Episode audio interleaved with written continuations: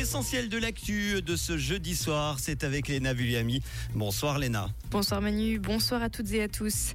Journée difficile pour les voyageurs. Une panne majeure affecte le trafic de l'arc lémanique, une situation due à l'endommagement de câbles dans le cadre du chantier de la gare de Renan.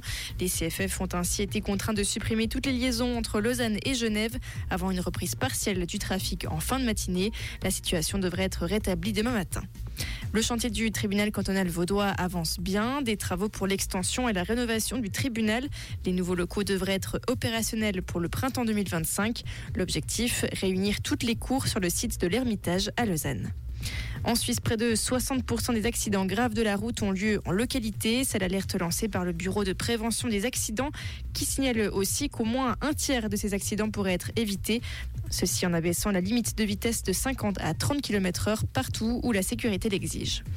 Amende prévue en cas de pub aux mineurs concernant les produits à fumer. Des amendes pouvant atteindre 20 000 francs.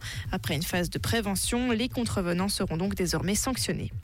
Israël accepte de faire des pauses quotidiennes de 4 heures. Israël qui a annoncé plutôt avoir détruit une place forte du Hamas, et ceci au terme de combats au sol acharné et de bombardements dans le nord de la bande de Gaza.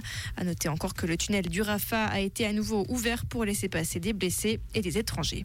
Et en France, les écoles ont dû fermer dans 200 communes du Pas-de-Calais en cause de nouvelles inondations prévues dans le département. Jusque-là, l'annonce concernait déjà 74 communes. Merci beaucoup Léna, bonne soirée à toi. Comprendre ce qui se passe en Suisse romande et dans le monde, c'est aussi sur rouge.